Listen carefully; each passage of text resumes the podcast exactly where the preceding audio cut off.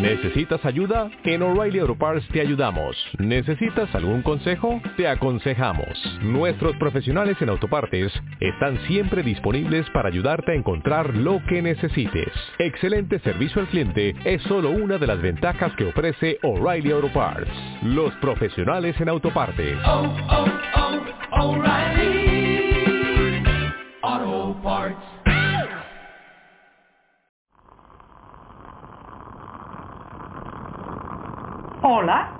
Un saludo. Les habla Joanny Sánchez, cubana, periodista, ciudadana, y les traigo este cafecito informativo recién colado y sin azúcar para despertar.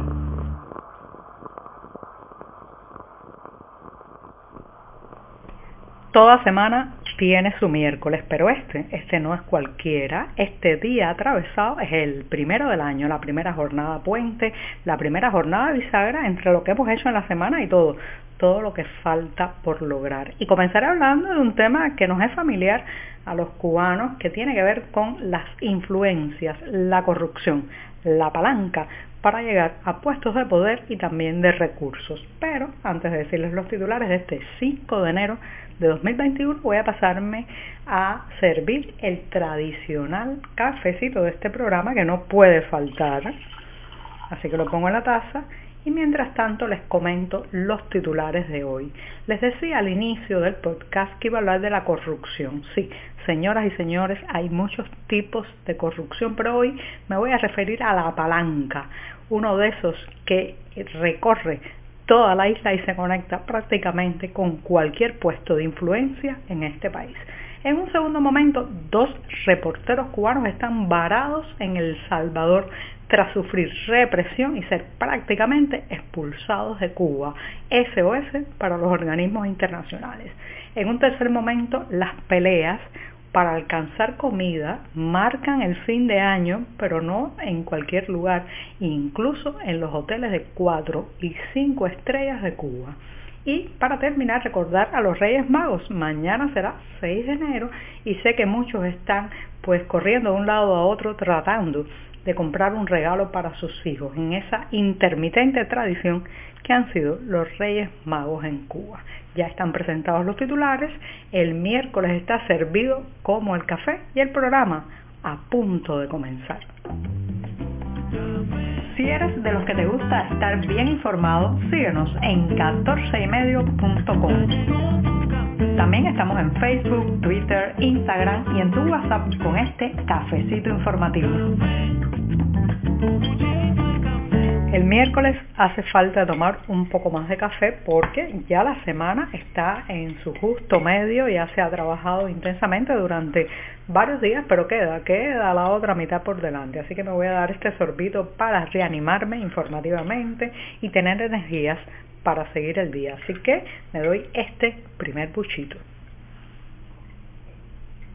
después de este cafecito que me anima muchísimo para seguir, voy con un tema que está, está tan metido en el día a día, la cotidianidad y casi la tradición de los últimos años en Cuba, que es muy difícil separarlo e incluso es muy difícil saber los límites de este problema. Se trata, señoras y señores, de la corrupción, que en Cuba es un cáncer que alcanza condición de metástasis. Lo que pasa es que muchas veces se compara la corrupción cubana con la que ocurre en otros países de economía de mercado, de sistemas democráticos eh, y claro está, pues las diferencias son notables, pero eso no significa para nada que no haya una profunda corrupción en todas las esferas de la vida cotidiana en esta isla. Incluso el hecho de que la prensa muy pocas veces pueda destapar, denunciar y reportar sobre estos incidentes porque ocurren bajo secretismo, porque la penalización sobre los reporteros cuando denuncian actos de corrupción puede ser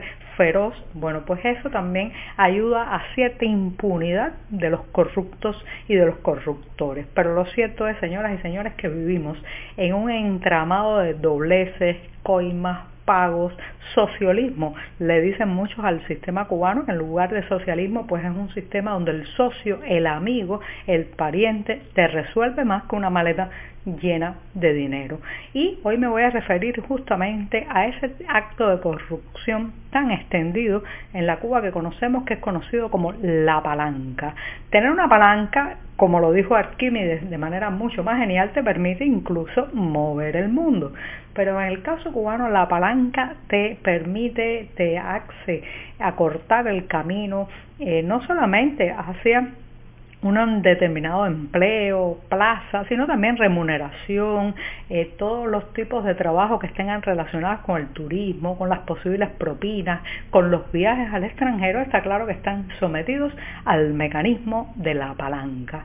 La palanca es aquella conexión con alguien poderoso, con alguien que te puede abrir la puerta, a veces se paga por la palanca, otras veces sencillamente se responde con favores y con conexiones. Y de eso, señoras y señores, está estructurado todo el sistema empresarial, todo el, sector que podamos decir eh, que genera divisas, que está conectado al turismo, que tiene algún tipo de búsqueda eh, que no significa otra cosa que obtener algo más allá del salario, pues todos esos sectores que de alguna manera están enchufados a cierto tipo de ganancias, de acceso directo a los recursos y al dinero, pues están marcados por el tema de la palanca. La palanca, la palanca puede ser de corte sanguíneo. Usted tiene un hermano, un cuñado, un familiar que está bien conectado y a su vez lo conecta a usted, pero también pueden ser relaciones interpersonales, amigos, conocidos de la escuela.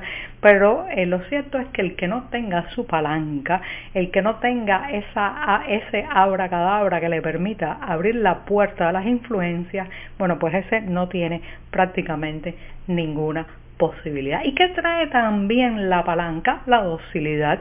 Si alguien lo conecta a usted con un cargo apetitoso salarialmente y en torno a los recursos que pueda encontrar en ese puesto, pues está claro que usted será una persona más dócil, más callada, menos crítica y más afín con el que le ayudó con, ese, con esa posibilidad. Así que de eh, apalancados y de palancas está llena nuestra vida y por eso muchas cosas no funcionan porque no se llega a los puestos de administración, de gerencia y de influencia por capacidad, sino por cercanía con alguien poderoso. Sí, esa es la palanca cubana.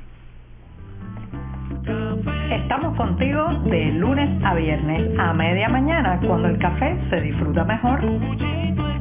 Comparte conmigo, con tus amigos e infórmate con este cafecito informativo. La estrategia del régimen cubano de sacar fuera de las fronteras nacionales a sus ciudadanos más críticos, más rebeldes, más beligerantes continúa, está en marcha y se ha acelerado incluso en las últimas semanas. Hoy hemos sabido que el periodista Esteban Rodríguez, quien fue detenido, recuerden, en eh, la jornada del 30 de abril durante una sonada protesta en la céntrica calle Obispo de La Habana, pues ha tenido que salir forzadamente del país junto al también reportero Héctor Luis Valdés Cocho, colaborador ambos del sitio digital ADN Cuba.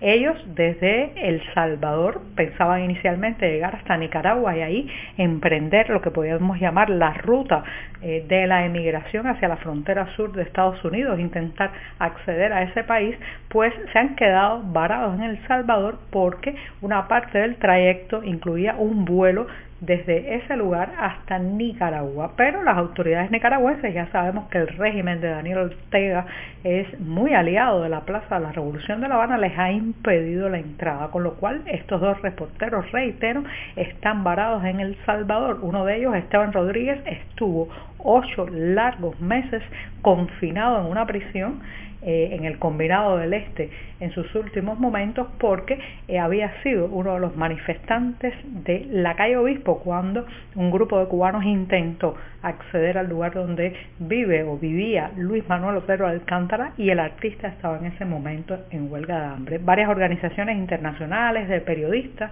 incluso eh, dentro del propio Salvador, El Salvador ya están pidiendo a las autoridades un gesto humanitario, un gesto magnánimo y se están movilizando para encontrar una solución a estos dos reporteros que han sido forzados, empujados al exilio.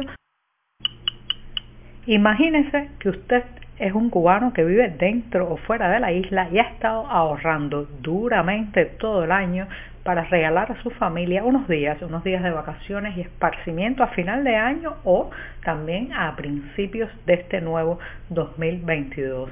Compra uno de esos paquetes turísticos que promueven playa, sol en uno de los balnearios más famosos del mundo, Varadero.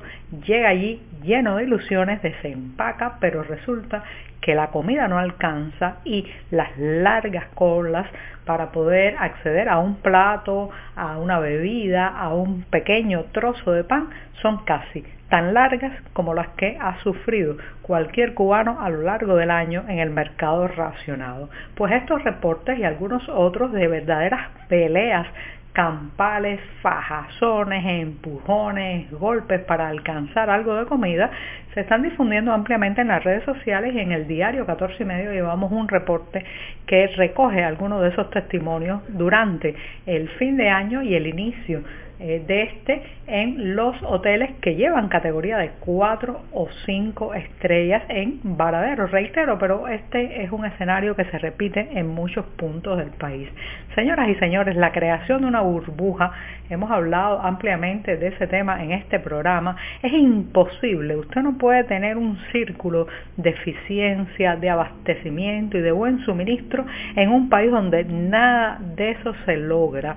No se puede tener un hotel de 5 estrellas en un lugar donde los empleados no tienen para desayunar en su propia casa, donde los visitantes que llegan llegan con hambre a saciar sus estómagos en el buffet, en las mesas de los restaurantes de los hoteles, en el todo incluido.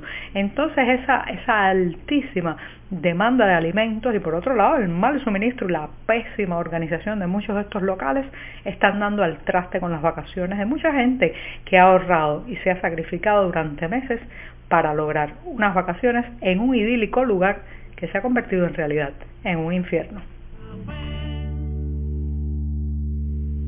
Sé que desde hace muchos días los padres cubanos están recorriendo largas distancias, haciendo filas de horas para poder comprar algún juguete y algún regalo que entregarle mañana, Día de Reyes, a sus hijos. Deseo que estemos pronto de vivir, habitar un país donde nada de eso tenga que ser tan complicado, pero sobre todo que los niños se levanten ese Día de Reyes sin tener que preguntar por mamá o papá que se han ido en una balsa cruzando el estrecho de Florida o hacia otro destino en busca de su realización personal y familiar. Por eso, feliz Día de Reyes para todos, sobre todo, feliz Día de Reyes en el futuro. Por hoy es todo. Te espero mañana a la misma hora. Síguenos en 14medio.com. También estamos en Facebook, Twitter, Instagram y en tu WhatsApp. No olvides, claro está, compartir nuestro cafecito informativo con tus amigos.